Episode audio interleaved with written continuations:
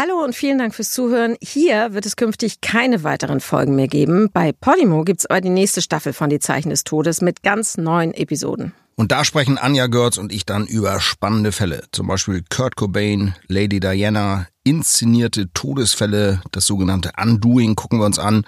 Über die Verwicklung des Schwiegersohns des kasachischen Präsidenten in einen doppelten Mordfall.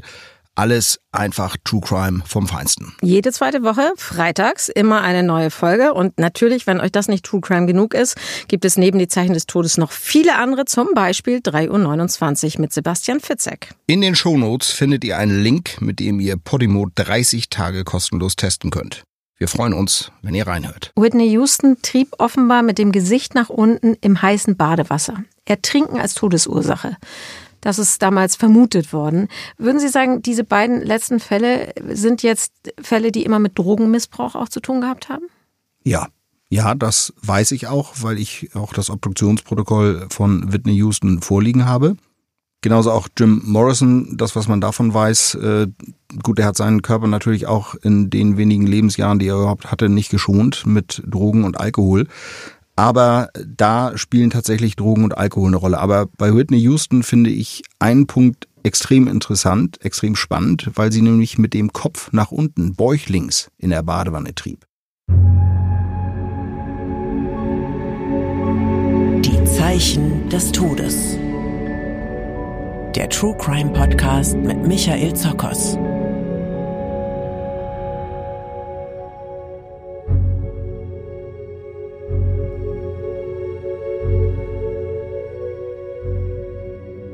Dieser Podcast beinhaltet wahre Vorfälle von Gewalt, Tod und Mord. Es werden Szenen beschrieben, die manche als verstörend empfinden könnten. Sie sind daher nicht geeignet für Kinder oder Menschen, die auf so etwas sensibel reagieren.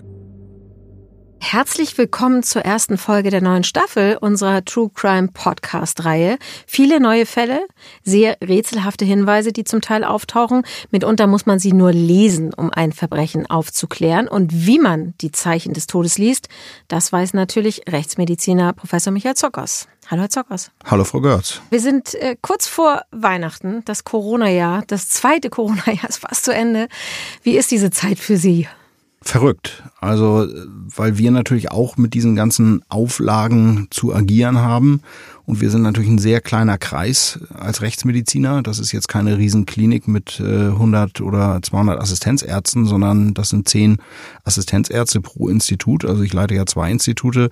Und da ist natürlich der Supergau, wenn irgendjemand jetzt in Quarantäne muss, und äh, die engsten Kontaktpersonen. Äh, man steht nun mal gemeinsam am Sektionstisch. Das lässt sich nicht vermeiden. Natürlich tragen wir dann Mundschutz, aber es gibt da ja bestimmte Auflagen. Also das wäre tatsächlich ein Supergau. Und wir mhm. sind natürlich, ich sage das mal ein bisschen lapidar, mit ganz anderen Infektionskrankheiten manchmal konfrontiert. Wenn man da gerade an Tuberkulose denkt, äh, das ist viel ansteckender. Das ist auch eine anerkannte Berufskrankheit von Rechtsmedizinern und Pathologen. Insofern sind wir diesen Umgang eigentlich gewohnt, aber wir müssen uns natürlich auch diesen ganzen Auflagen fügen und das ist tatsächlich nicht einfach, das organisatorisch wirklich abzubilden. Und äh, sowas wie Tuberkulose sieht man ja auch nicht. Also auch da gibt es eine Vorwarnung, wenn Sie so jemanden dann. Jein, so also das ist, der Klassiker ist eigentlich so der nicht Sesthafte, der Obdachlose aus osteuropäischen Ländern. Das ist tatsächlich so, weil da eben die Tuberkulose noch eine sehr hohe Inzidenz hat. Und wir führen in einem Teil der Fälle ja eine computertomografische Untersuchung durch, haben dann schon Hinweise aufgrund der Herde in der Lunge. Das hat man bei Corona nicht. Wir haben aber natürlich so eine spezielle Lüftungsanlage, die von oben nach unten die Luft runterdrückt. Das heißt, die Luft geht jetzt nicht in die Nase der Obduzentinnen und Obduzenten. Also da ist schon für Sicherheit gesorgt. Aber es ist natürlich auch jetzt äh, nicht mehr möglich, irgendwie zehn Mann von der Mordkommission mit reinzunehmen, sondern da muss man sich dann eben auch nachweisen lassen, dass die tatsächlich getestet sind. Was ich äh, wirklich desaströs finde, rückblickend in diesem Jahr, ist, dass wir kaum noch Studentenunterricht machen. Also ist, ich habe jetzt die auch seit, alle online. Ja, alles online. Ich habe mhm. seit 18 Monaten keine Vorlesung gemacht und das ist natürlich für jemand, der Hochschullehrer ist und ich bin wirklich Professor, würde ich sagen, mit Leib und Seele das ist wirklich schade. Nicht? Ich habe da jetzt einmal diese Vorlesung aufgezeichnet und die wird dann offensichtlich immer wieder online abgespielt. Aber auch äh, Studenten im Sektionssaal, das ist ja gerade das, was es spannend macht, denen Befunde zu zeigen, Dinge zu erörtern, Fälle zu diskutieren, das findet alles nicht mehr statt. Und das ist natürlich auch für die Ausbildung desaströs. Gut, dann äh, gucken wir mal, ob wir den Studenten heute auch was beibringen können. Das ist ja sozusagen fast eine Privatvorlesung hier bei uns. Und wir werden heute über Todesfälle im Wasser sprechen. Und ganz genau geht's um Verstorbene, die möglicherweise in Badewannen getötet wurden. Ich würde aber von Ihnen ähm, zuerst natürlich gerne nochmal wissen, was Sie in dieser neuen Staffel, die ja heute mit dieser Folge beginnt, so erwarten. Also ich erwarte, dass wir einerseits einen frischen Blick auf die Sache haben, nämlich durch Sie, Frau Görz, weil Sie einerseits Crime-Spezialistin sind, auch Krimis schreiben, jahrzehntelange Erfahrung als Journalistin haben und auch eine Frau sind. Sie sind jetzt meine Recherchequelle Nummer eins. Ich bin eins. die Recherchequelle Nummer eins, aber Sie haben natürlich eine andere Perspektive als Frau. Das weiß ich, ähm, weil meine Frau zum Beispiel andere Fragen stellt, als ich sie stellen würde, wenn es um Todesfälle geht. Und das finde ich einerseits gut. Andererseits haben wir tatsächlich viele spannende Fälle, bei deren Aufklärung, Untersuchung ich selbst beteiligt war vor uns. Unter anderem wollen wir uns mal in zwei Folgen mit dem Serienmörder Silvio S., der 2015 mindestens zwei Kinder in Brandenburg getötet hat, beschäftigen. Da habe ich auch die Obduktion der getöteten Kinder durchgeführt, war auch als Sachverständiger an vielen Prozesstagen dabei. Und da haben wir auch noch spannende Protagonisten, die uns auch nochmal aus erster Hand was berichten werden zu dieser Gerichtsverhandlung und zu Silvio S baden gegangen. Das ist unser Thema heute und so heißt ja auch das entsprechende Kapitel in Ihrem Buch Die Zeichen des Todes. Baden gegangen klingt ja jetzt erstmal recht harmlos. Das klingt nicht nach Mord und Totschlag, sondern es klingt erstmal so, als würde sich jemand schön ins warme Wasser legen, ins duftende Schaumbad und dann recht friedlich dahin schlummern. Wie gewaltfrei kann denn so ein Tod im Badewasser sein? Also das Bild ist eigentlich ganz gut, dieses äh, duftende Badewasser bei der Badewanne denkt man ja zunächst an nichts Böses, sondern an Entspannung. Aber Badewannentodesfälle sind für uns Rechtsmediziner tatsächlich etwas ganz Besonderes, weil nämlich in einem nicht zu unterschätzenden Teil es sich um nicht natürliche Todesfälle handelt. Das muss jetzt nicht zwangsläufig ein Tötungsdelikt sein, das kann ein Unfall sein. Stichwort Strom, da sprechen wir bestimmt nachher nochmal drüber. Mhm. Stromquellen im Badezimmer, Kohlenmonoxid im Badezimmer, ein Suizid mit Schlaftabletten, mit Alkohol aber eben dann, und das sind ungefähr zehn Prozent tatsächlich aller Todesfälle in Badewannen Tötungsdelikte. Ich bin ja Schleswig-Holsteinerin, genau wie Sie. Und wenn Sie von Toten in Badewannen sprechen, denke ich natürlich sofort an einen ganz prominenten Fall. Und wir haben einen Ton dazu aus der Tagesschau am 11. Oktober 1987. Die Umstände des Todes von Uwe Barschel sind zurzeit noch ungeklärt. Reporter der Illustrierten Stern hatten den zurückgetretenen Ministerpräsidenten heute Mittag leblos in seinem Genfer Hotelzimmer aufgefunden. Im Verlauf der folgenden Stunden war zunächst gemeldet worden, Barschel habe sich erschossen.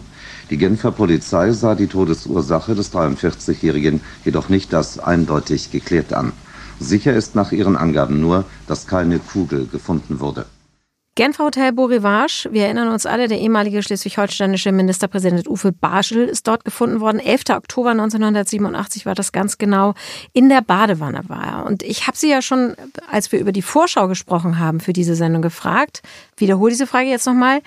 Äh, kann man diesen Fall aufgrund der Dinge, die bis heute vorliegen, aufklären? Ist definitiv ganz klar, was passiert ist. Nein, da muss ich jetzt alle Hörerinnen und Hörer enttäuschen. Ich könnte jetzt trefflich spekulieren. ja, das ist ja auch schon viel passiert ist worden. Viel also. passiert. Aber hier muss man einfach an den Anfang gehen, nämlich tatsächlich an den 11. Oktober 1987 im Hotel Beau Rivage. Da ist leider so viel schiefgelaufen bei der Tatortarbeit beziehungsweise Leichenfundortarbeit. Das war teilweise unprofessionell.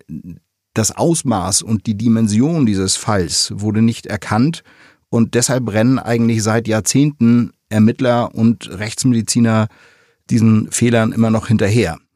Da gibt's ja verschiedenste Diskussionen, wurde ihm Gift über seine Schuhsohle appliziert, dann die Überlegung, äh, ist das ein Suizid gewesen, der zum Beispiel den Anleitungen einer Sterbehilfsorganisation folgte. Die Familie lehnt das ja vehement ab. Dann gibt es eben die Spekulation mit Geheimdienst, äh, Mossad, mit äh, DDR, Waffenschieberei. Da gibt es wirklich alles. Aber für mich ist, abgesehen davon, dass ich diesen Fall heute und auch morgen und auch wahrscheinlich in naher Zukunft nicht werde lösen können. Ja, wäre schade, wäre jetzt mal echt eine das, Meldung das wäre, Das wäre natürlich ein echter Knaller. Ist für mich aber wirklich einer der spannendsten Kriminalfälle der deutschen Geschichte überhaupt. weil ich damals zum Beispiel auch genau mitgekriegt habe, äh, als er tot war. Das weiß ich noch bis heute, wo ich war. Ich war mit meiner Mutter, das muss ein Wochenende gewesen sein, der 11. Oktober, spazieren an einem Bismarck-Denkmal in Schleswig-Holstein. Und als wir zurückfuhren, haben wir das im Radio gehört. Es gibt ja so bestimmte, mhm. bestimmte Szenarien, wo jeder von uns weiß, ob das 9-11 ist ja. oder auch der Anschlag auf dem Breitscheidplatz hier in Berlin, wo man war, als man das gehört hat. Das stimmt. Und deshalb, auch als alter Schleswig-Holsteiner, lässt mich dieser Fall tatsächlich nicht los. Und das ist ja ein wirklicher Krimi, nicht? Mit seinem Medienreferent Pfeiffer, äh, den er da äh, losgeschickt hat, anscheinend Björn Engholm zu belasten. Also Björn Engholm wusste aber vorher schon davon und musste dann auch von allen Ämtern zurücktreten. Also das kann sich ein Autor so nicht ausdenken. Das ist wirklich mal wieder, die Realität ist größer als die Fiktion. Und alle, die nicht Schleswig-Holsteiner sind, können in ihrem Buch ja mehr auch über diese wirklich sehr, sehr interessanten Verschwörungsmythen nachlesen. Es gibt aber ja noch andere prominente, berühmte Fälle, die zu unserem Thema passen heute. Und wir haben das für die Zeichen des Todes mal zusammengetragen. Uwe Barschits Tod in der Badewanne ist nicht der einzige prominente Fall, der bis heute Rätsel aufgibt.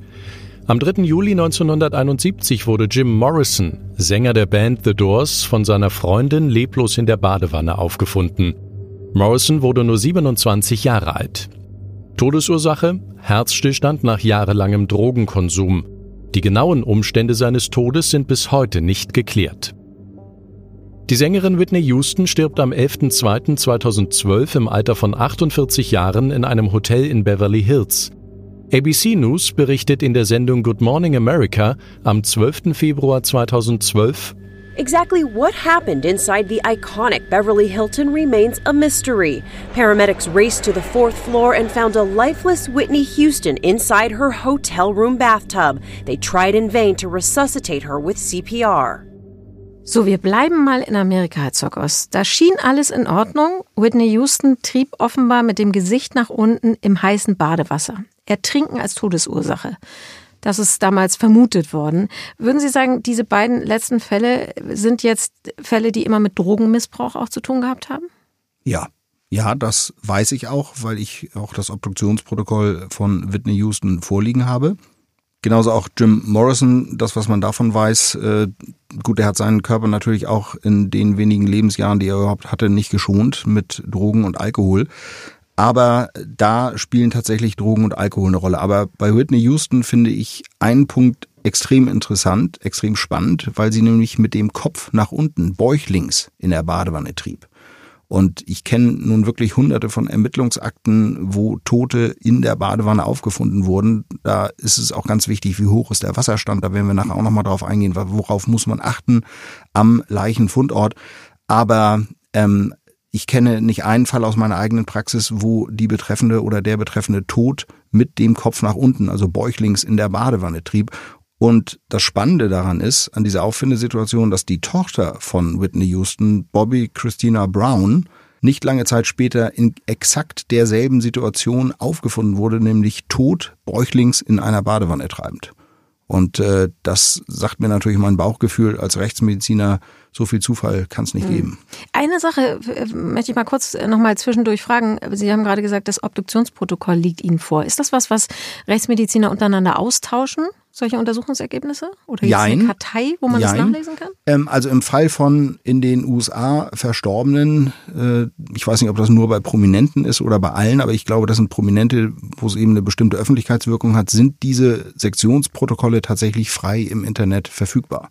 Wenn man das googelt, Autopsy Report Whitney Houston, dann findet man das als PDF. Das Sektionsprotokoll von Uwe Barschel oder die Sektionsprotokolle ist ja zweimal obduziert worden, einmal in der Schweiz, einmal dann noch in Hamburg. Die habe ich selbst. Das ist dann was, wo es eben bestimmte Wege unter Kollegen gibt, äh, auch gerade wenn man sich zu Fällen austauscht. Aber in Deutschland ist es eben nicht der Fall, dass diese Sektionsprotokolle öffentlich zugänglich mhm, sind. Verstehe. Nun haben Sie gerade schon gesagt, es ist wichtig für Ihre Untersuchung zu wissen, wie sind die Toten aufgefunden worden. Also Gesicht nach oben, Gesicht nach unten zum Beispiel. Was brauchen Sie noch aus Ergebnissen der Untersuchung am Ort des Verstorbenen, also Hinweise wie Wassertemperatur, Tablettenpackung neben der Badewanne, Abschiedsbriefe, sind das alles Dinge, die für Sie, für Ihre Untersuchung wichtig sind? Auf jeden Fall ist die möglichst genaue Kenntnis, was kann sich hier in diesem Badezimmer ereignet haben, ganz wichtig. Deshalb sind wir im Idealfall, wir haben ja einen 24-Stunden-Bereitschaftsdienst, auch tatsächlich dann dabei, werden von der Polizei, von den Ermittlern an den Leichenfundort gerufen und genauso wie Sie sagten, sind da Medikamente? Ist da vielleicht irgendein stromführender Gegenstand, ein Handy, was zum Beispiel noch äh, am Kabel äh, in der Badewanne liegt? Äh, liegt da irgendwo ein nasser Föhn? Wie ist die Wassertemperatur, auch um nachher was zur Todeszeit zu sagen? Denn gerade warmes Wasser verändert ja natürlich unsere Möglichkeiten oder hat Einfluss auf die Möglichkeiten, die Todeszeit zu bestimmen, beziehungsweise man kann nicht die Parameter, die wir sonst zugrunde legen, verwenden. Dann natürlich auch Medikamente. Abschiedsbrief, auch das drumherum außerhalb des Badezimmers. War das jemand, der zum Beispiel für nächstes Wochenende eine Reise mit seiner neuen Freundin geplant hat? Dann ist ein Suizid sehr unwahrscheinlich. War das jemand, der schwer krebskrank war? Dann kommt ein Suizid in Betracht. War das jemand, der möglicherweise Konflikte im persönlichen Umfeld mit anderen hatte, dann kommt ein Tötungsdelikt in Betracht. Also all das drumherum, so viel Informationen wie wir haben, umso besser ist es. Kann Ihnen ein Körper, den Sie dann bekommen, den man aus der Badewanne geborgen hat, verraten, dass da möglicherweise ein Mord passiert ist? Gibt es Dinge, die das sofort erkennen lassen? Ja, also das äh, ist zum Beispiel, wenn sich Zeichen einer deutlichen Gewalteinwirkung gegen den Hals finden lassen, wenn bei der Präparation des Skelettsystems und der Weichteile, das gehört dazu, da werden dann eben nicht nur Kopfhöhle, Brusthöhle, Bauchhöhle geöffnet, sondern wir präparieren tatsächlich alle Haut und Muskulatur frei. Das ist jetzt nicht, dass der jetzt irgendwie entbeint wird und da irgendwie abgeschält wird alles, aber wir schneiden überall rein und gucken, sind da Unterblutungen, sind da Druckmarken, sind Abwehrverletzungen an den Unterarmen. Das sind ganz wichtige Dinge und natürlich ganz entscheidend ist der oder die Betreffende ertrunken. Das heißt, finden wir Vitalzeichen für ein Ertrinken. Ich frage das natürlich deshalb, weil es gibt natürlich den einen Fall, dass das Herz stehen bleibt, weil die Wassertemperatur zu hoch war oder weil eben einfach jemand in Anführungszeichen jetzt mit Sterben dran war, um es mal so lapidar auszudrücken. Aber es gibt ja auch vermeintlich tödliche Unfälle, die dann doch nicht das sind, was sie auf den ersten Blick zu sein scheinen. Und da haben wir nochmal eine Geschichte dazu vorbereitet. Samstag, 12. Mai 2007, Berlin-Lichtenberg. Der 44-jährige Ingo P. hat seit einem Vierteljahr eine neun Jahre jüngere Freundin, mit der er einen schönen Tag verlebt hat. Zusammen mit Bertrun G. war er im Ringcenter an der Frankfurter Allee shoppen, Stärkung bei McDonalds und zum Abschluss ein paar Bierchen in einem Bistro. Ingo P. ist gelernter Elektromaschinenbauer, arbeitet inzwischen als Kundendienstmitarbeiter für Haushaltsgeräte. Heute ist er aber noch krankgeschrieben. Er ist Alkoholiker und braucht immer öfter Auszeiten, um seinen Rausch auszukurieren. Deswegen ist er von seinem Arbeitgeber auch bereits abgemahnt worden, gilt aber sonst als zuverlässig und solide. Bertrun G., die Gabi genannt wird, war Altenpflegerin, bevor sie arbeitslos wurde. Anfang dieses Jahres war sie angetrunken zur Arbeit im Seniorenheim erschienen und mit einem Bewohner gestürzt. Seit 20 Jahren ist sie wegen ihrer Alkoholerkrankung in Behandlung. Sie ist außerdem starke Raucherin. Neben Ingo sieht Gabi zart aus. Sie ist 1,69 groß und wiegt mit ihren 51 Kilo 30 Kilo weniger als ihr Partner.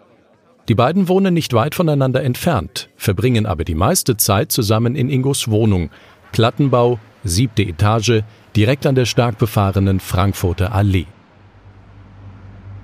Als ich meinen Pegel erreicht hatte, bin ich ins Bett gegangen, sagt Ingo P. später vor dem Kriminalgericht Moabit aus. Gabi sei noch von dem Fernseher sitzen geblieben und später auf der Couch eingeschlafen. Am nächsten Morgen wachen beide verkatert auf. Beide bekämpfen ihre Beschwerden mit reichlich Alkohol. Gegen Mittag habe Gabi erklärt, sie brauche ein Bad. Ingo habe versucht, sie davon abzuhalten. Er fürchtete, sie könne einschlafen und ertrinken.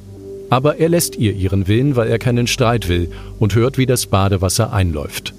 Aus dem folgenden Plätschern schließt er, dass Gabi in der Wanne sitzt.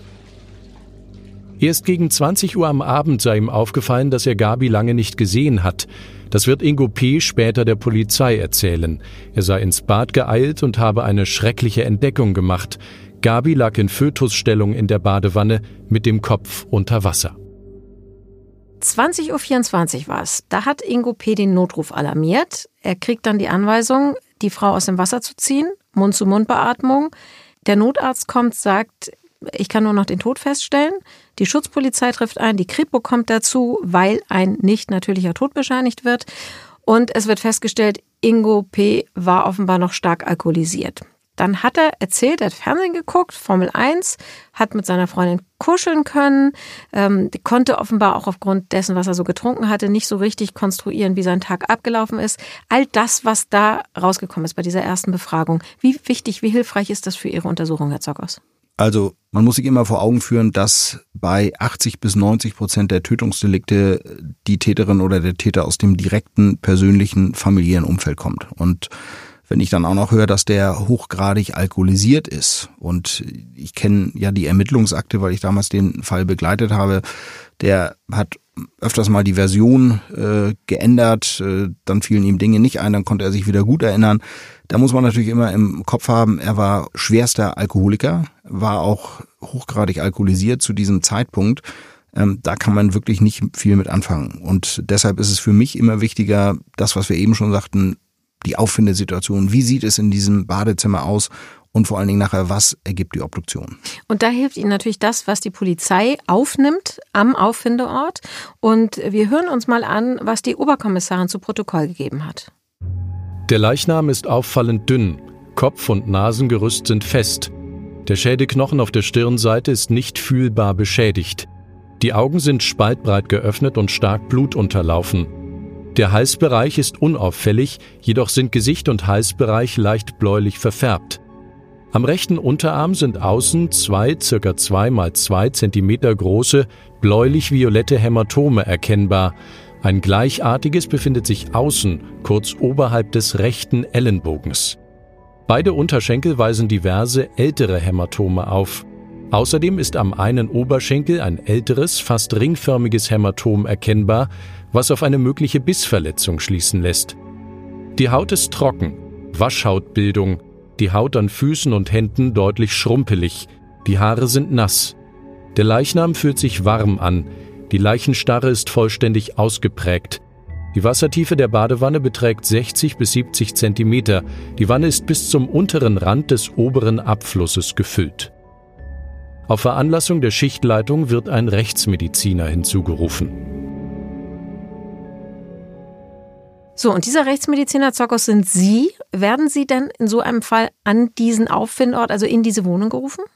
Ja und nein. Also wenn die Polizei, wie in diesem Fall, Anhaltspunkte dafür hat oder auch nur ein Bauchgefühl hat, hier stimmt irgendetwas nicht, dann wird der rechtsmedizinische Bereitschaftsdienst äh, hinzugerufen. Ich bin schon an einigen Orten gewesen, wo eine Verstorbene oder ein Verstorbener im Bad lag, auch in der Badewanne lag, das macht dann eben schon Sinn. Denn einfach das Beispiel jetzt, wie hoch ist denn der Wasserstand? Sind die Atemöffnungen unter Wasser? Und wir alle wissen, wenn wir eine Badewanne füllen, wenn das ein älteres Modell ist, dann ist da nach ein, zwei, drei Stunden auch kein Wasser mehr drin, weil der Stöpsel nicht so dicht hält. Deshalb ist es eben gut, sich direkt ein Bild zu machen. Das hat die Kripo natürlich auch drauf, dass der Wasserstand gemessen wird, aber ich möchte es gerne selbst einmal sehen. Hm. Nun äh, haben wir hier die Situation der immer wieder veränderten Aussagen von Ingo P. Die Kripo hat die Wohnung untersucht, hat auch ausprobiert natürlich, ob man, wenn man vor dem Fernseher sitzt, ein Wasserplatschen aus dem Badezimmer hören kann. Die haben verschiedene Sachen ausprobiert. Die haben noch mit anderen Zeugen gesprochen. Ingo P. hat dann gesagt, er hat einen Kumpel getroffen und dem hat er immer gesagt, ich bin schuld, ich habe nicht aufgepasst, ich hätte das merken müssen. Wenn Sie nun sagen, Sie gehen unvoreingenommen an so eine Untersuchung, wenn sie all das wissen, das beeinflusst sie nicht, sondern sie gucken einfach nur auf das, was sie sehen. Sie wissen, der Mann ist wesentlich größer als die Frau, also es gäbe die Möglichkeit, dass er sie zum Beispiel unter Wasser gedrückt hat. Sie kennen die Vorgeschichte, sie wissen, aus was für einer familiären Situation die kommt. Wie wirkt das alles bei der Untersuchung? Eigentlich nicht. Ich gehe völlig unvoreingenommen ran. Ich führe die Obduktion durch. Wichtig ist in solchen Fällen natürlich zu klären, ist die Betreffende tatsächlich ertrunken? Oder habe ich vielleicht, das müssen wir ja auch im Hinterkopf haben, ein inneres Leiden, was entweder den Tod erklärt, Beispiel Schlaganfall, Herzinfarkt, eine fortgeschrittene Lungenentzündung oder etwas, was ein agonales, also finales Ertrinken erklärt. Das heißt, jemand geht äh, mit einem deutlich vorgeschädigten Herz in die heiße Badewanne und bekommt dann einen Kreislaufkollaps und ertrinkt dann final. Das sind aber alle Sachen, die wir bei der Obduktion feststellen können, aber dafür ist es eben nicht wichtig zu wissen, ähm, ob Ingo P. Plätschern aus dem Badezimmer gehört hat oder nicht. oder ob er sich mehrfach widerspricht, sondern das sind einfach knallharte naturwissenschaftliche Fakten, die wir da bei der Obduktion erheben. Wir machen mal einen kleinen Schwenk zum Thema Tod in der Badewanne, denn wenn man das in Internetsuchmaschinen zum Beispiel eingibt, dann kommt immer als erstes die Frage, stimmt es eigentlich, wenn man einen Föhn in die Badewanne wirft oder wenn der da reinfällt, dass man dann sterben kann? Sie wissen das, Herr Zockers. Was passiert, wenn ich einen Föhn, einen laufenden Föhn in die volle Badewanne werfe und da sitzt einer drin?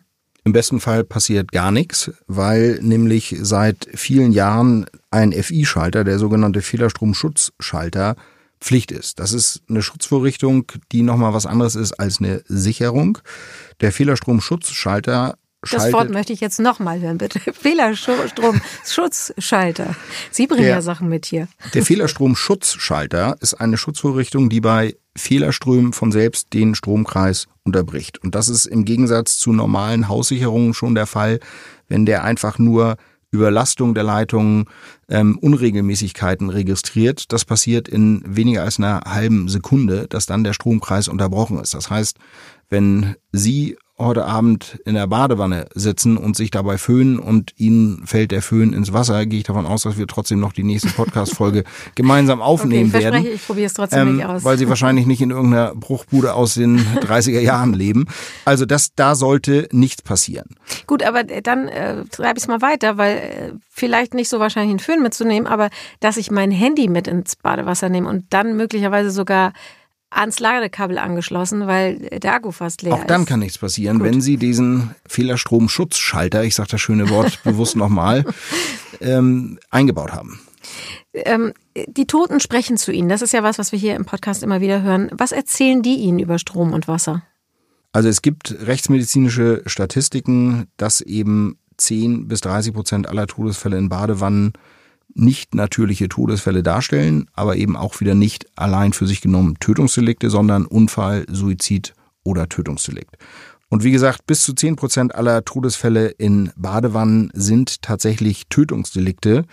Und wir müssen dabei aber unterscheiden, ob jemand jetzt in der Badewanne getötet wurde oder ob das Opfer eines Tötungsdelikts in der Badewanne abgelegt wurde. Mhm. Das ist auch immer so eine Sache. Wir kommen in einer der äh, späteren Folgen auch nochmal auf das Leichendumping, Leichenbeseitigung. Da wird jetzt einfach so ein Tatort inszeniert, dass jemand in die Badewanne gelegt wird. Da weiß der Täter natürlich nicht, wenn ich jemand mit Kopf und Nase, wenn der schon tot ist, unter Wasser drücke, dass es keine Vitalzeichen eines Ertrinkens gibt. Das heißt, das kann ich als Rechtsmediziner dann feststellen. Aber das muss man eben immer im Hinterkopf haben. Ja.